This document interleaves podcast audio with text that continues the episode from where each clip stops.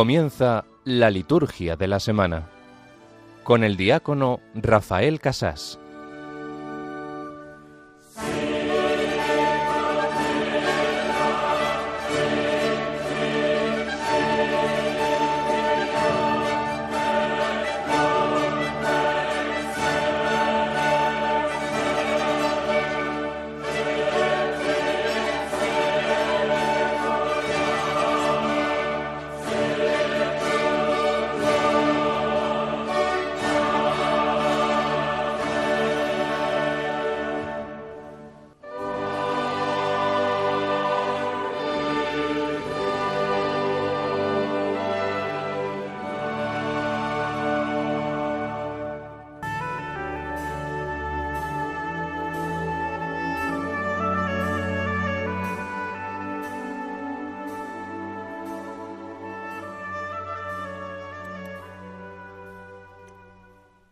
Dios, que por la maternidad virginal de Santa María entregaste a los hombres los bienes de la salvación eterna. Concédenos experimentar la intercesión de aquella por quien hemos merecido recibir al autor de la vida, tu Hijo, nuestro Señor Jesucristo. Él, que vive y reina contigo, en la unidad del Espíritu Santo, y es Dios, por los siglos de los siglos. Amén.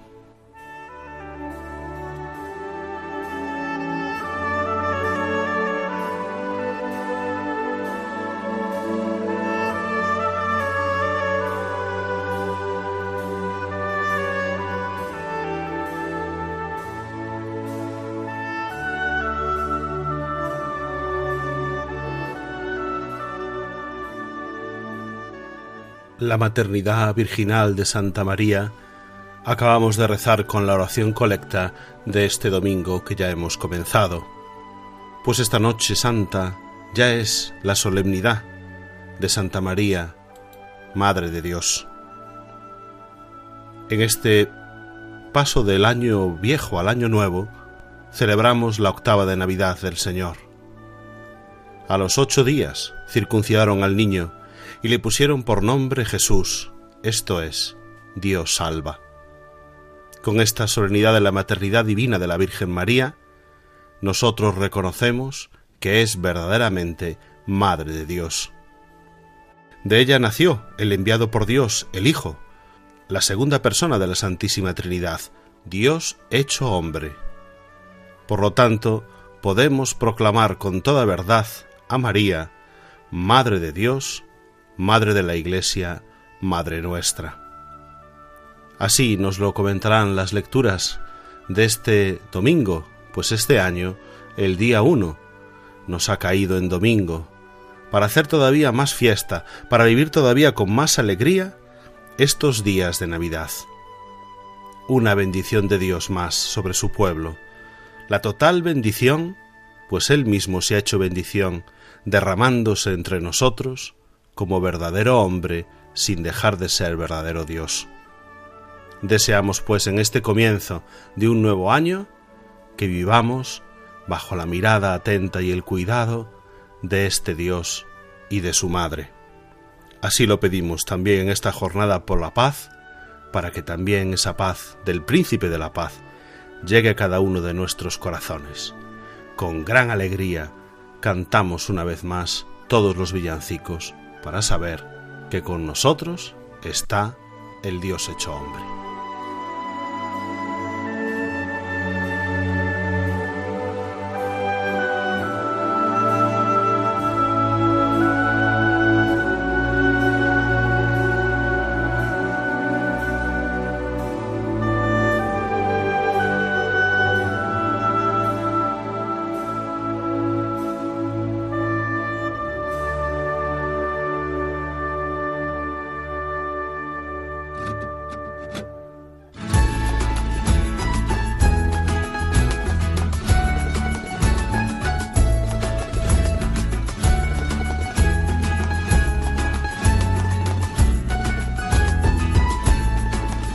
Lucero nuevo que alumbra la madrugada y tiene brillo de corona de oro para un rey.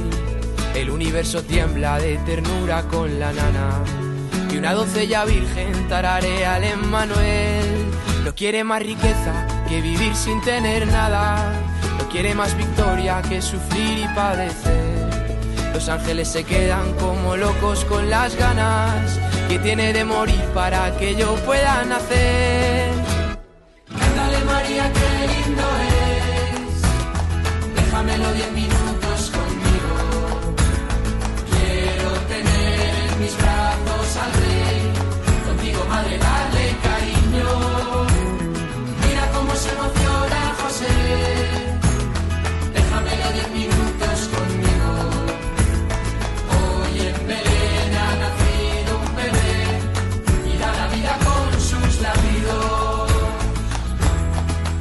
Han hecho divinos los caminos de la tierra y todos me conducen en volandas a Belén. Viva la noche buena, más humana y más eterna. Viva mi niño lindo con María y con José. Cuando la tierra llore que ha perdido la esperanza. Cuando la primavera tarde mucho en renacer.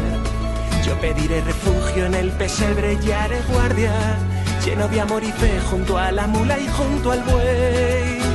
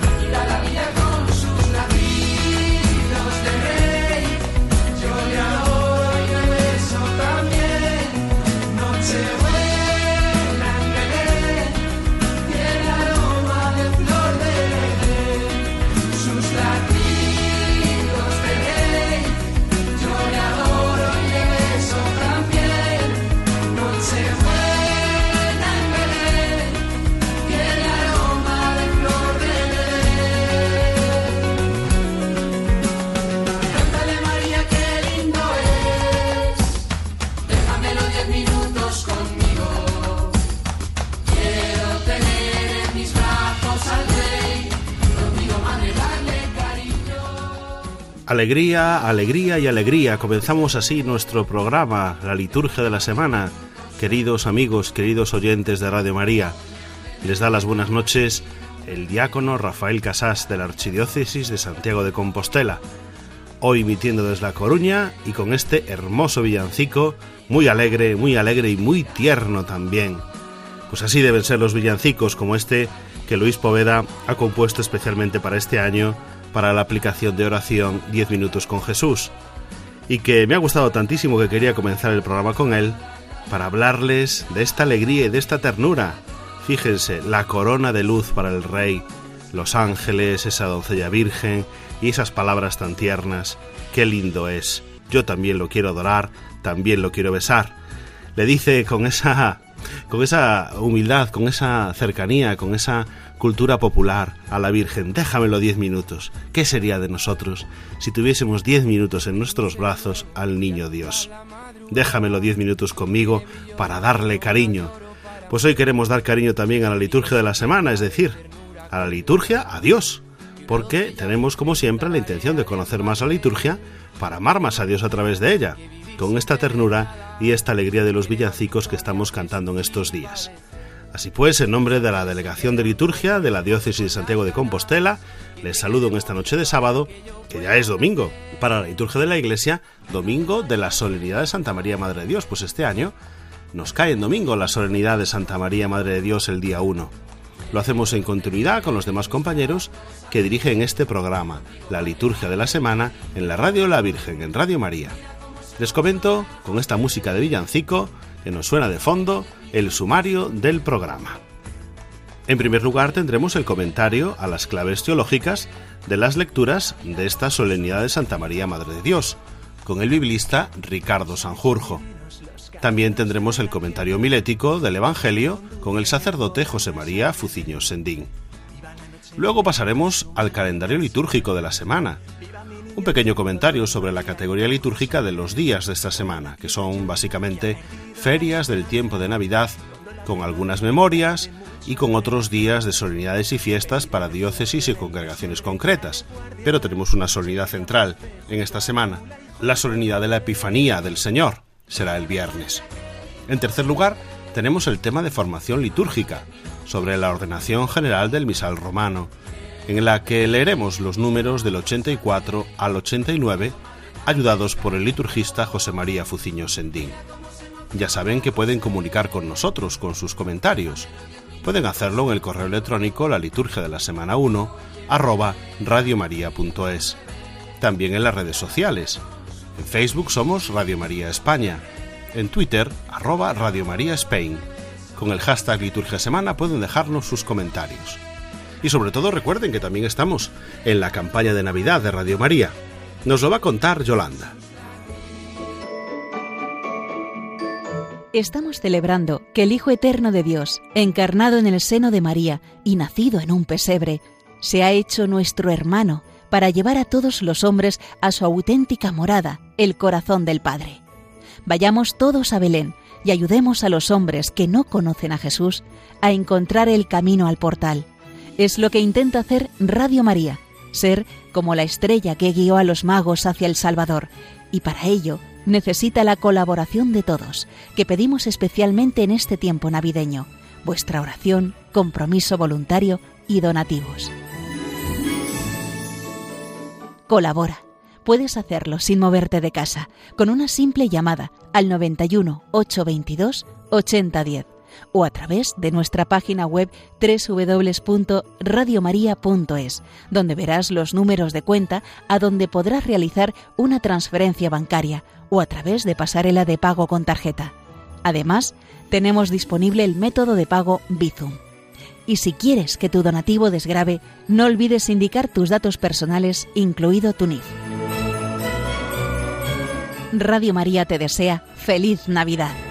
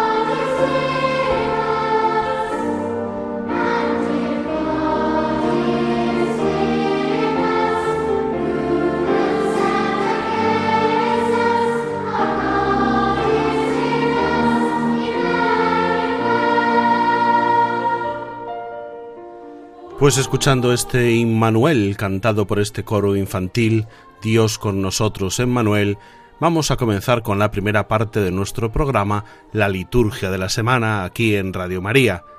Y como hacemos siempre, la primera parte se dedica al comentario de la palabra de Dios de cada domingo, en este caso de la solemnidad de Santa María, Madre de Dios y para ello recurrimos, como tantas veces, a un sacerdote de mi diócesis, Ricardo Sanjur Jotero, que ya estará al otro lado del teléfono para comentarnos esta palabra de Dios. Buenas noches, Ricardo. Muy buena, Rafa. Feliz, no sé si decir feliz año a ti y a todos los oyentes de la liturgia de la semana en Radio María, porque aún queda un par de horitas. De hecho, me pillas a punto de sentarme, bueno, dentro de un ratito, a punto de sentarme en la mesa para compartir esto con, con mi hermano, con mi cuñada, con mi hijao y con mi mamá. Nada, brevemente, brevemente vamos a ir comentando hoy las, las dos lecturas eh, de, este, de esta fiesta de, san- de la solemnidad de Santa María Madre de Dios, que además es Jornada Mundial de Oración por la Paz, y de hecho la primera lectura va a ir precisamente de eso. Venga, pues coméntanos la primera lectura. La primera de las lecturas de hoy es esta llamada bendición aarónica que encontramos en número 6 y que es posiblemente el texto más antiguo que conservamos en nuestro texto bíblico. Esta bendición nos invita a buscar el rostro de Dios o desea que nosotros nos encontremos delante del rostro de Dios. Y, y, ese, y el fruto de ese estar delante del rostro de Dios, es decir, en presencia de Dios, es la paz. La paz que no es simplemente la ausencia de violencia, la ausencia de guerra, ojalá, ya con eso muchos nos conformaríamos de aquella manera, ¿no? Pero además en este mundo y en la situación en la que vivimos es muy importante, sino sobre todo es un estado de comunión, de justicia, es aquello que es plenitud y, sobre todo que es armonía. La paz, digamos que es el estado propio del paraíso y eso es a lo que tendemos, eso es lo que deseamos. La paz es el ámbito necesario para desarrollarnos en plenitud y por eso es un don del Señor, ¿no? Por eso es bueno comenzar este año con esta petición, pero además es un deseo que vamos a reproducir en el Salmo. Que Dios tenga piedad y nos bendiga, vamos a decir en la antífona, y vamos a pedirle que ilumine su rostro sobre nosotros, para conocer su salvación. Es decir, esta bendición de Aarón, que, como decía, era uno de los textos más antiguos de la Biblia, sigue resonando en muchísimos textos del Antiguo y también del Nuevo Testamento. Perfecto, Ricardo. Pues después de la primera lectura, vamos ahora a escuchar, como hacemos siempre, el Salmo, Salmo 66, al que tú te referías, que Dios tenga piedad y nos bendiga. Lo vamos a hacer en esta ocasión con la versión de la cantante argentina Atenas.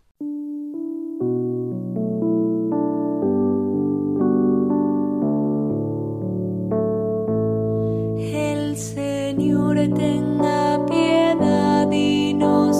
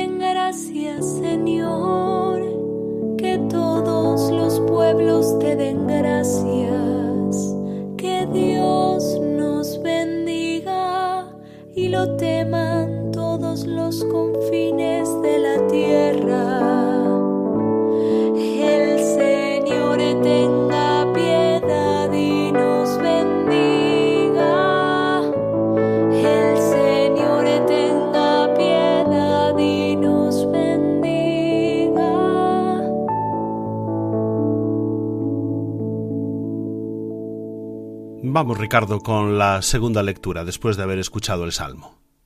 En la segunda lectura, Rafa, encontramos un texto que sí habla de la Virgen, hoy estamos hablando de Santa María, Madre de Dios, pero nos recuerda que el centro de nuestra fe es Cristo y que si hoy celebramos a Santa María, Madre de Dios, es porque históricamente a través de ella vino el Salvador del mundo.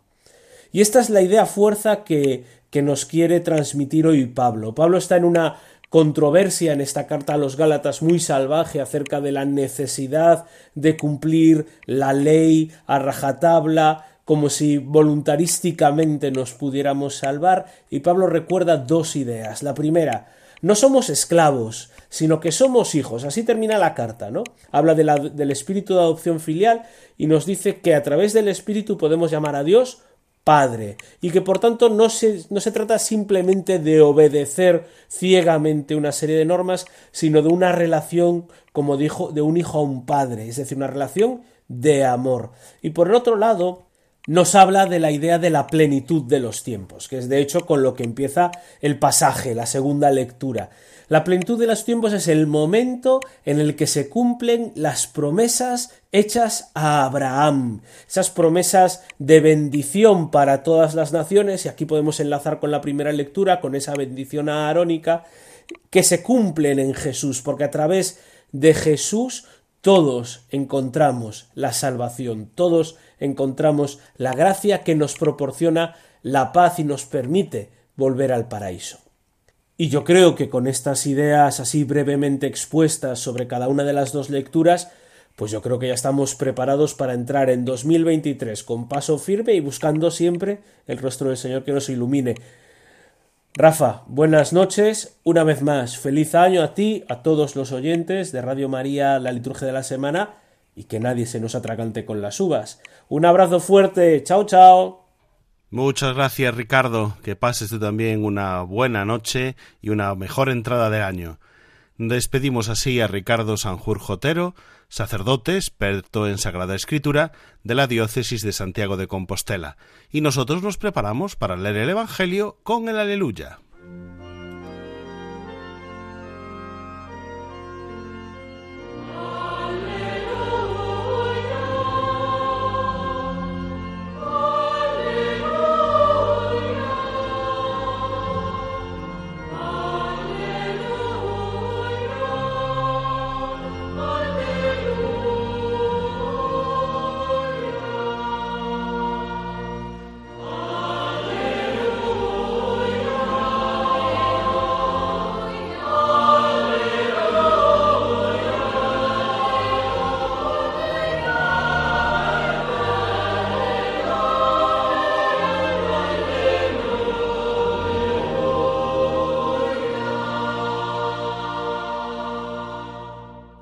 Aquel tiempo, los pastores fueron corriendo hacia Belén, y encontraron a María y a José, y al niño acostado en el pesebre.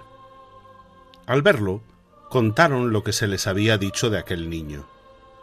Todos los que lo oían se admiraban de lo que les habían dicho los pastores.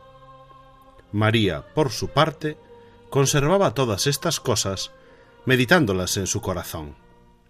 Y se volvieron los pastores, dando gloria y alabanza a Dios por todo lo que habían oído y visto, conforme a lo que se les había dicho.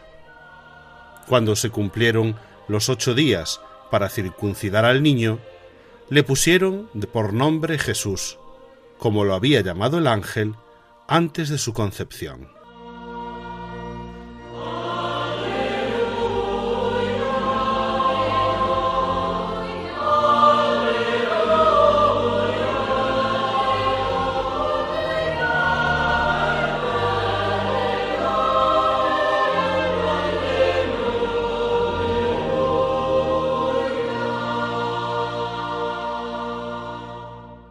En este día primero de año, la Iglesia nuestra Madre celebra sobre todo y ante todo la octava de Navidad. Hemos venido celebrando en estos días, estos ocho días, el misterio de la Navidad. Hoy es el día octavo. Y la Iglesia ha colocado para este día octavo de la Navidad una gran solemnidad la solemnidad de Santa María, Madre de Dios. Así figura en el misal. Santa María, Madre de Dios. El título más preciado y más precioso en torno a la Madre del Redentor, que es nuestra Madre. Santa María, Madre de Dios, a ella acudimos diferentes momentos de nuestra vida Pedimos que nos acompañe su protección, su ayuda, que no nos va a faltar. Y hoy celebramos, ante todo y sobre todo, a Santa María, Madre de Dios. Pero además hoy también se celebra la circuncisión del Señor, la imposición de su nombre, nombre de Jesús, o el Emmanuel, Dios con nosotros es otro momento que cabe destacar en este día que, como vemos, tiene muchas connotaciones. Hoy se celebra también la Jornada Mundial por la Paz, establecida hace unos cuantos años por los Santos Padres, se ha ido manteniendo y viene a propósito a un mundo atormentado, a un mundo en guerra, a un mundo con graves dificultades en la convivencia humana. Señor, danos la paz. Le pedimos al que es Rey de la paz. La Jornada Mundial por la Paz siempre es importante, pero en estas circunstancias que nos ha tocado vivir, con tantas guerras, Ucrania, Siria y tantas otras, es ocasión para que pidamos al Señor que nos dé la paz. La paz tan necesaria en un mundo enfrentado, en un mundo que no quiere o no puede reconocer la paz que debe reinar. Esta paz que empieza en el seno familiar, pero que luego se va extendiendo y debe reinar en todo el mundo. Gloria a Dios en el cielo y en la tierra, paz a los hombres, paz que nos falta y que es tan necesaria hoy. Por eso, al comenzar el año civil, celebramos esta jornada mundial por la paz. Y además, lo acabamos de decir, hoy es el primer día del año civil. Hago hincapié en esto porque el comienzo del año para la Iglesia ya se estableció, ya empezó el primer domingo de Adviento. Pero nosotros, los cristianos, no solo somos hijos de la Madre Iglesia, sino, sino también somos miembros de la sociedad civil. Y por lo tanto, ignorar un acontecimiento como es el comienzo de un año, pues no debe quedar también a un lado. ¿Qué podemos pensar al comienzo del año civil? Pues todo el mundo dice feliz año nuevo. También la Iglesia nos desea un feliz año nuevo. Un año en que desaparezcan las tristezas, los odios, los enfrentamientos, los rencores, tantos problemas como hoy nos ha tocado vivir.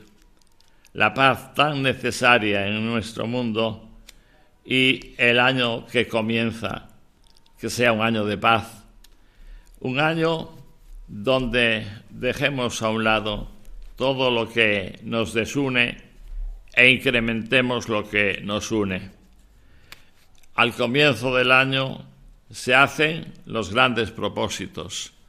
Nos damos cuenta de los errores que hemos podido cometer en el año que ha concluido, en el año que concluye, y pedimos para el año nuevo, 2023, la alegría y el gozo de encontrarnos con Jesús, la alegría y el gozo de la paz para el mundo, la alegría y el gozo de sabernos que Jesús nos ha entregado nada más y nada menos como el mejor regalo a su Madre, Santa María, Madre de Dios, cuya solemnidad celebramos.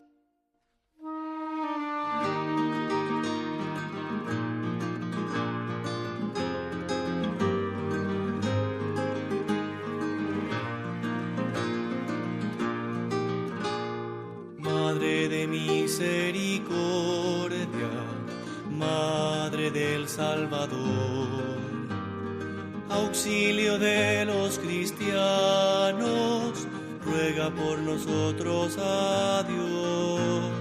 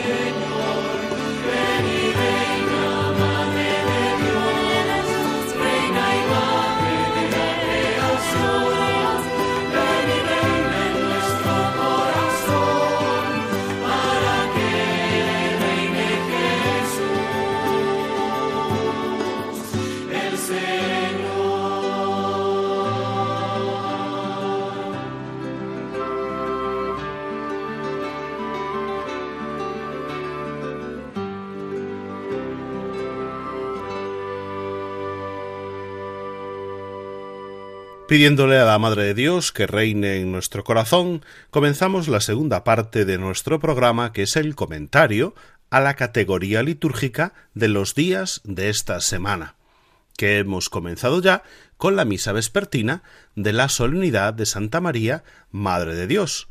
Por eso las vestiduras blancas, pues celebramos la octava de la Natividad del Señor, estamos en tiempo de Navidad.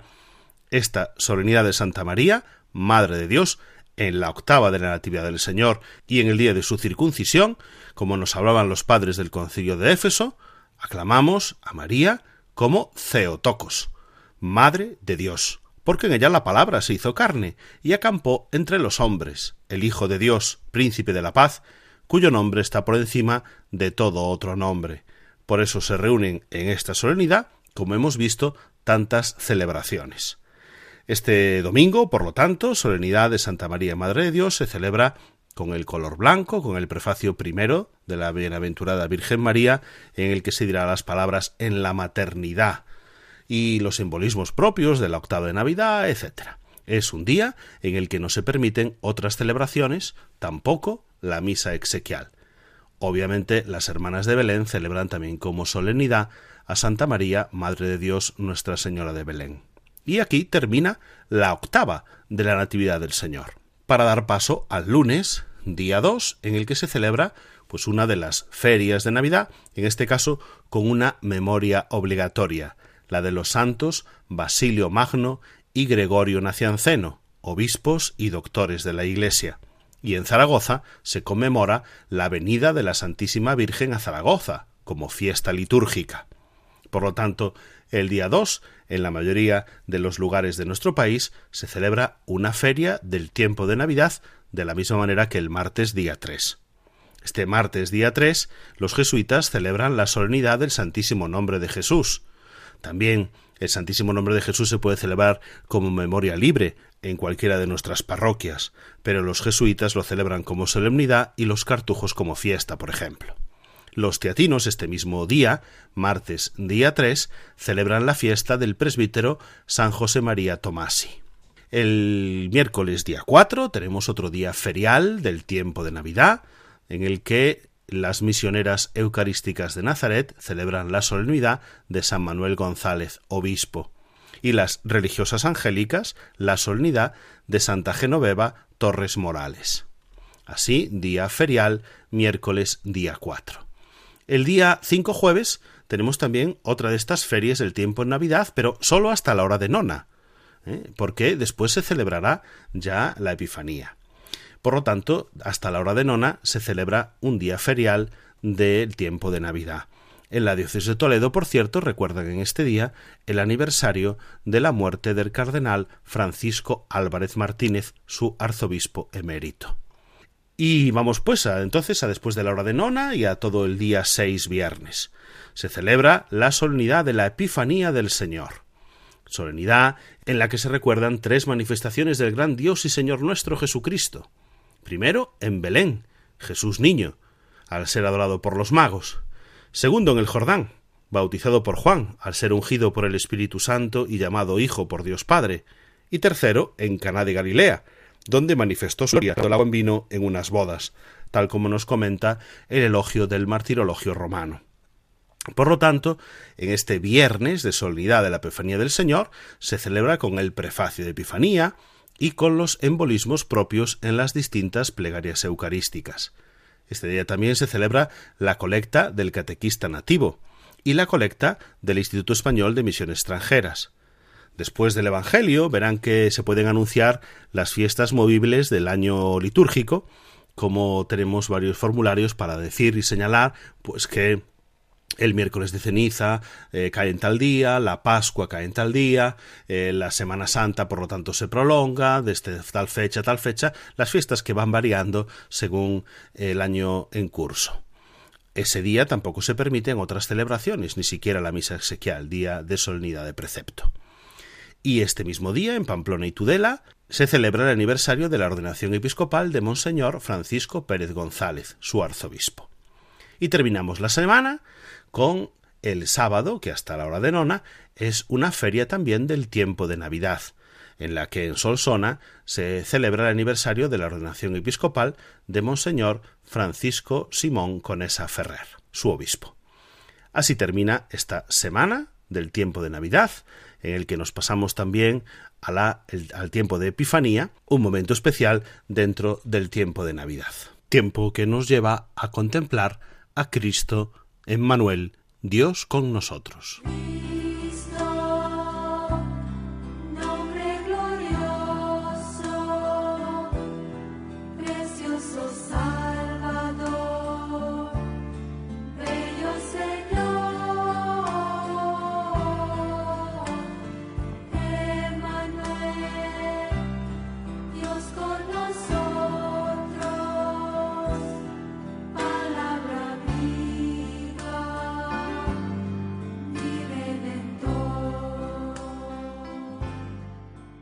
Para la última parte de nuestro programa tenemos con nosotros, como en otras ocasiones, a don José María Fuciño Sendín, sacerdote, liturgista, experto en liturgia de nuestra diócesis y abad presidente del Cabildo de la Real e Insigne Colegiata de Santa María del Campo de la Coruña. Buenas noches, don José María. Muy buenas. Bueno, vamos a comenzar, don José María, donde lo dejamos la última vez, en el número 83, ya lo comentamos, vamos con el 84, de la ordenación general del misal romano que estamos comentando este año como tema de formación litúrgica. Como siempre, yo leeré los números y después vamos comentando. Dice el número 84. El sacerdote se prepara con una oración en secreto para recibir con fruto el cuerpo y sangre de Cristo.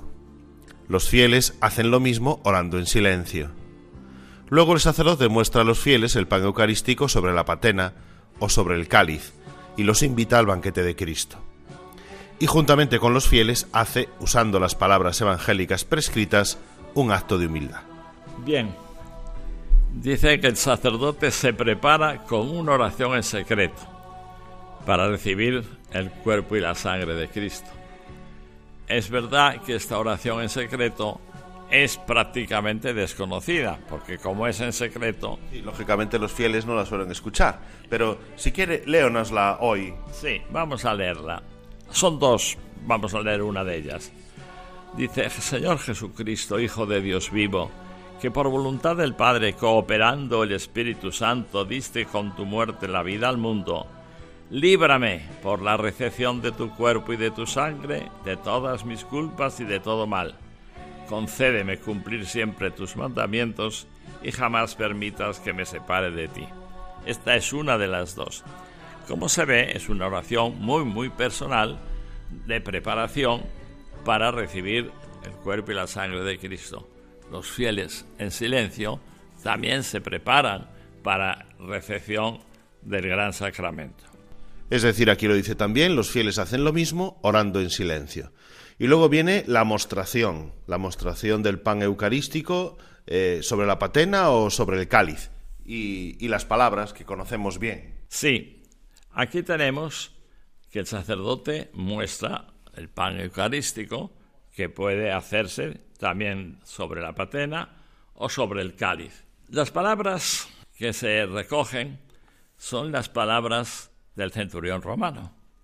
No deja de ser curioso que un infiel, un pagano, un no eh, perteneciente al pueblo de Israel, sin embargo sus palabras hayan quedado para siempre con nosotros.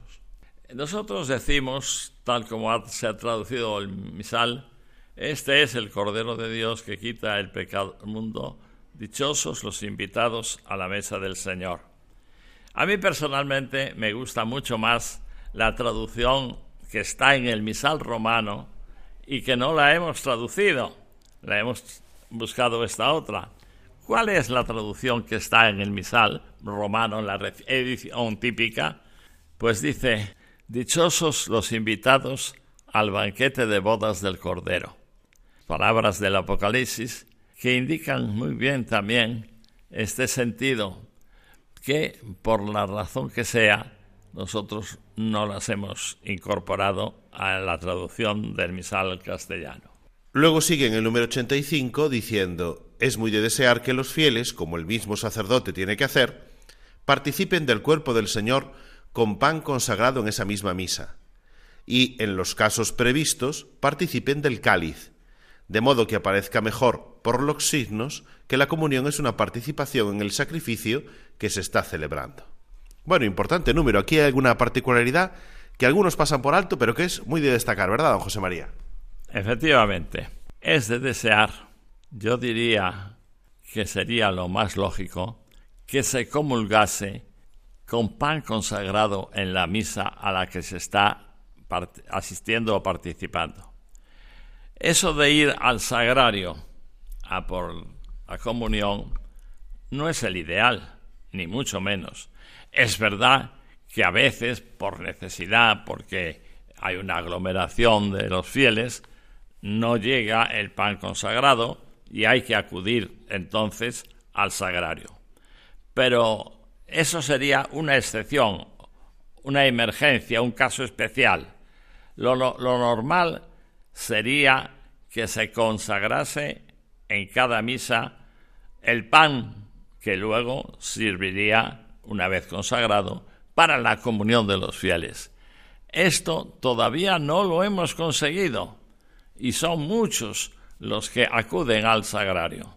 El sagrario está bien, insisto, para emergencias, pero lo normal sería que aparezca la comunión como unión con la misa que se está celebrando. Lo hace el sacerdote. El sacerdote no va a buscar al sagrario, comulga lógicamente con el pan y, el vino que ha consagrado. Pero los fieles también. Hemos de hacer pues un, un esfuerzo para ver si conseguimos, sobre todo cuando la misa de los días de semana hay un número de fieles que más o menos tenemos calculado cuántos son, si son 20, si son 30, si son 15, para ya poner esas formas que una vez consagradas sirven para la comunión de los fieles. Muy bien, queda perfectamente explicado. Vamos a leer ahora los números 86 y 87 que hablan sobre el canto de comunión. Dicen así, mientras el sacerdote comulga el sacramento, comienza el canto de comunión, canto que debe expresar, por la unión de las voces, la unión espiritual de quienes comulgan, demostrar la alegría del corazón y manifestar claramente la índole comunitaria de la procesión para recibir la Eucaristía. El canto se prolonga mientras se administra el sacramento a los fieles. En el caso de que se cante un himno después de la comunión, el canto de comunión concluyese a su tiempo. Procúrese que también los cantores puedan comulgar cómodamente. Hasta ahí el número 86. Y el 87, que también habla sobre el canto, dice, para canto de comunión se puede emplear o la antífona del gradual romano, con salmo o sin él, o la antífona con el salmo del gradual simple, o algún otro canto adecuado, aprobado por la conferencia de los obispos. Lo canta el coro solo, o también el coro o un cantor con el pueblo. Si no hay canto, la antífona propuesta por el misal puede ser recitada por los fieles, o por algunos de ellos, o por un lector, o en último término, la recitará el mismo sacerdote después de haber comulgado y antes de distribuir la comunión a los fieles. Don José María, distribuimos la comunión y ahí comienza un canto. Sí, al empezar a comulgar el sacerdote, ya el coro, los cantores o un cantor inicia el canto de comunión. Un canto que debe expresar, lo dice claramente, la alegría del corazón. Y por eso habría que hacer una selección de los cantos de comunión. Hay muchos que ponemos como canto de comunión que no lo son. Y voy a poner un ejemplo, si se me permite. El canto quizá más popular o de los más populares, tú has venido a la orilla, no es canto de comunión, es canto vocacional, pero nosotros ya lo hemos adoptado. Bien, no pasa nada. Hay que buscar cantos de comunión. Hay un repertorio amplísimo de cantos de comunión que los fieles deben aprender y unirse si es posible, para que no sea solo el coro el que cante en la comunión. Es verdad que muchas veces, para dar solemnidad a una celebración, se busca un coro que venga a cantar en la comunión. Lo mejor sería que los fieles cantasen, a ser posible, por tanto, con un canto conocido, que, puede, que hay mucha variedad y que hay que utilizar en su momento. Lo dice además muy claramente porque el misal está expresando el sentido profundo litúrgico. Debemos cantar unidos para expresar la unión espiritual de quienes comulgan. Por la unión de las voces, expresar la unión espiritual. Exactamente. El canto es una parte importante en la celebración, ya lo sabemos todos, y el canto de comunión lo es. Es un canto procesional porque la comunión se entiende que los fieles van acercándose a comulgar. Hay cantos procesionales, muchos. El canto de entrada es un canto procesional. Este también lo es. Pero es un canto especial porque los fieles se acercan a comulgar. Dice aquí también que se procure que los cantores puedan comulgar cómodamente. Fíjese cómo cuida, cómo cuida la liturgia de la Iglesia de todos los que participan plenamente en la celebración. Justo porque podría haber el peligro, valga la expresión, de que los, los miembros del coro se queden sin comulgar. Quizá por su ubica- ubicación, quizá porque no se haya previsto que alguien, un presbítero o un diácono, se acerque al coro a llevarles la comunión. Creo que esto es interesante porque muchas veces los miembros del coro se han quejado y nosotros, ¿por qué no comulgamos? Claro, y debemos suponer que en principio, si están en la celebración, es también porque forman parte de la comunidad. Lo que decía usted, no es que esté mal traer un coro de fuera, para, pero lo lógico sería que fueran miembros de la comunidad, que son católicos, que son participantes plenamente en la celebración y comulgan, por supuesto, y hay que cuidarlo. Fíjese con qué, eh, con qué precisión también la ordenación general se preocupa de los cantores, que puedan comulgar cómodamente. Bueno, terminamos con el 88 y el 89, así terminamos la comunión y queda el rito de conclusión para otro día. El 88 dice, cuando se ha terminado de distribuir la comunión, el sacerdote y los fieles, si se juzga oportuno, oran un espacio de tiempo en secreto.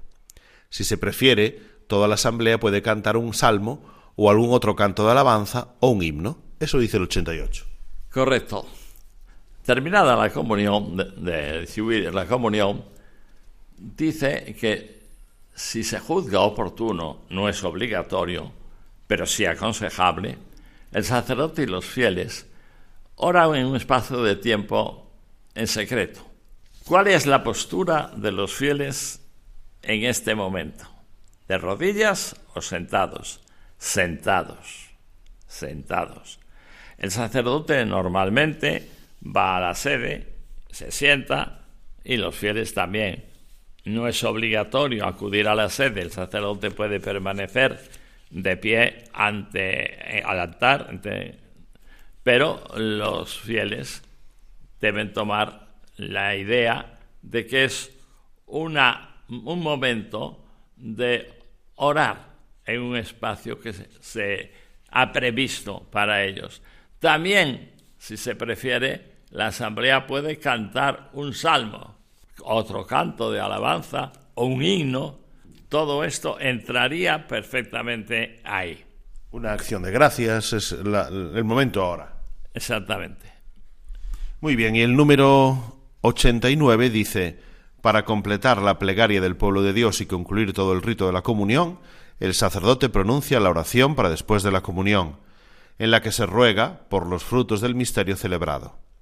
En la misa solo se dice una oración después de la comunión, que se termina con la conclusión breve, es decir, si se dirige al Padre por Jesucristo nuestro Señor, si se dirige al Padre pero al final menciona al Hijo, Él que vive y reina por los siglos de los siglos, y si se dirige al Hijo, tú que vives y reinas por los siglos de los siglos. El pueblo hace suya esta oración, aclamando Amén. Hemos llegado a la tercera oración de la misa, ¿verdad, don José María? De los formularios de la misa que hemos comentado. Hay tres oraciones en la misa.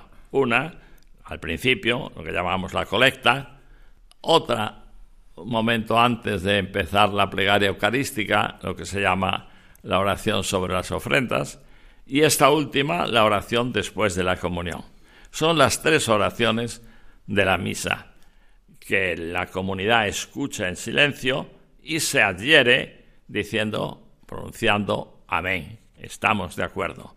La presidencia entonces, digamos así, se ve refrendada por la actuación del pueblo de Dios que, oyendo las oraciones, colecta, ofrendas, después de la comunión, se une, digo, diciendo amén.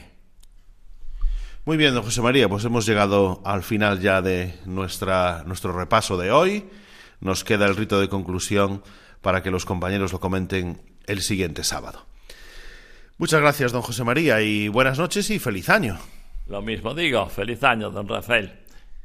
Queridos oyentes de Radio María, nos despedimos así de don José María Fuciño Sendín, abad presidente del Cabildo de la Real e Insigne Colegiata de Santa María del Campo de la Coruña, que nos ha comentado estos números de la ordenación general del misal romano. Y así nos despedimos porque hemos agotado ya el tiempo, les damos las gracias por su atención y les anunciamos que volveremos el próximo sábado con otra edición de la liturgia de la semana. Ahora les dejamos con los servicios informativos de Radio María, con toda la autoridad de España, del mundo y de la Iglesia. Les abrazo en el Señor y les deseo un feliz año. Muchas gracias y buenas noches de parte de su amigo, el diácono Rafael Casás.